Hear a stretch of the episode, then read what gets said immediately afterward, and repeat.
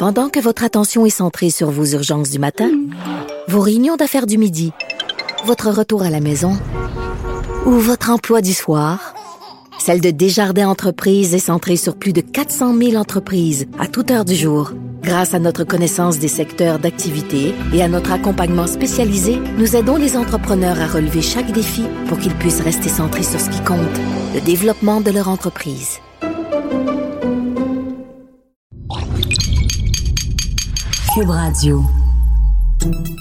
Salut, c'est Charles Tran avec l'équipe dans 5 minutes. On s'intéresse aux sciences, à l'histoire et à l'actualité. Aujourd'hui, on parle de complot, de complot juif. 2020 marque le 75e anniversaire de la libération du camp de concentration d'Auschwitz, un des symboles les plus importants de l'Holocauste, toutes les horreurs perpétrées contre les Juifs au nom de l'idéologie nazie.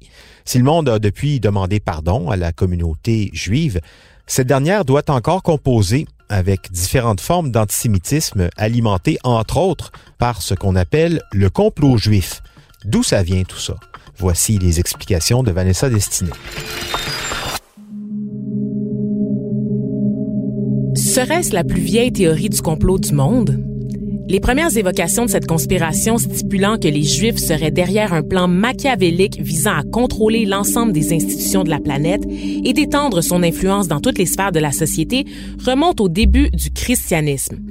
Pour les premiers convertis à la religion chrétienne, la mort du Christ est 100% attribuable aux Juifs qui l'auraient livré en pâture sans aucun scrupule aux Romains. On les qualifiait de peuple déicide, donc tueur de Dieu, c'est cette croyance un peu simpliste qui a contribué à alimenter la méfiance à l'égard des communautés juives disséminées un peu partout en Europe durant le Moyen Âge. À l'époque, les Juifs étaient perçus comme des êtres malfaisants dont le but était de causer du tort au reste de la population, particulièrement aux chrétiens. C'est l'apôtre Paul qui a été un des premiers à dénoncer les Juifs en disant eux qui ont tué Jésus et les prophètes, ils ne plaisent pas à Dieu et ils sont ennemis de tous les hommes. Les textes de Paul ont été retranscrits des années après la mort de Jésus. Puis quand on fouille, on se rend bien compte que la stigmatisation des Juifs était surtout liée à l'éclatement de la pratique religieuse, une espèce de guéguerre entre les Juifs restés juifs et ceux devenus chrétiens, donc païens. Ces derniers sont rapidement devenus plus importants en nombre et ressentaient le besoin d'être légitimés pour casser cette idée de païens. Les premiers évêques, d'ailleurs, ne mâchent pas leurs mots. Euh, il y a un certain Jean Chrysostome qui parlait au 5e siècle de bandits perfides, de destructeurs débauchés semblables aux cochons, surpassant les bêtes sauvages en férocité, qui immolent leurs enfants au diable pour parler des Juifs. Il faut noter aussi qu'en raison de leur croyance, de la piété, de l'humilité, les premiers chrétiens pouvaient travailler la terre, mais pas vraiment travailler avec l'argent. C'était mal vu. Or, pour les Juifs, qui eux, généralement, ne pouvaient pas avoir de terre, le domaine de l'argent, du prêt, ben, ça devenait une avenue acceptable, notamment pour monter dans l'échelle sociale.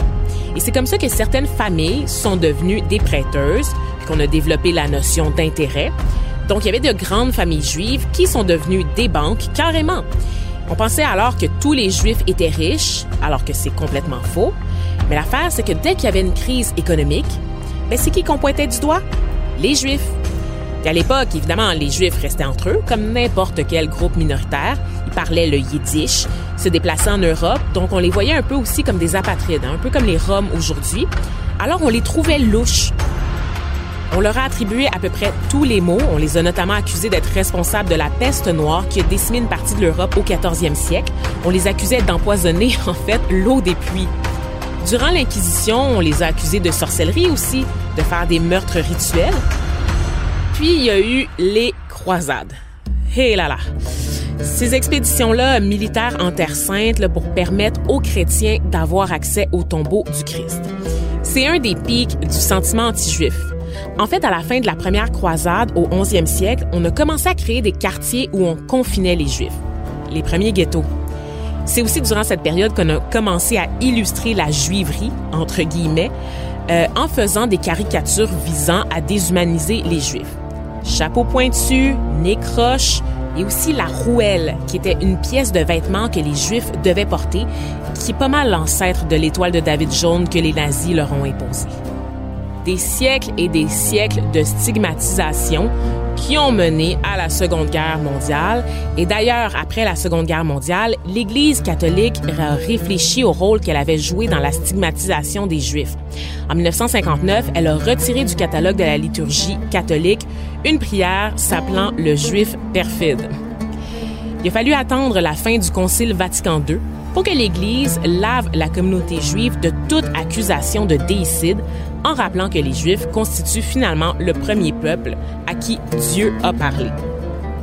En 1986, le pape Jean-Paul II franchit les portes d'une synagogue de Rome. Il s'agit d'une première. En 2000, il se rend à Jérusalem et demande pardon au peuple juif au nom de l'Église. Alléluia!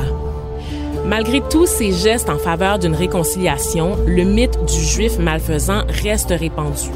On les accuse encore aujourd'hui de contrôler les banques, les médias, les institutions internationales.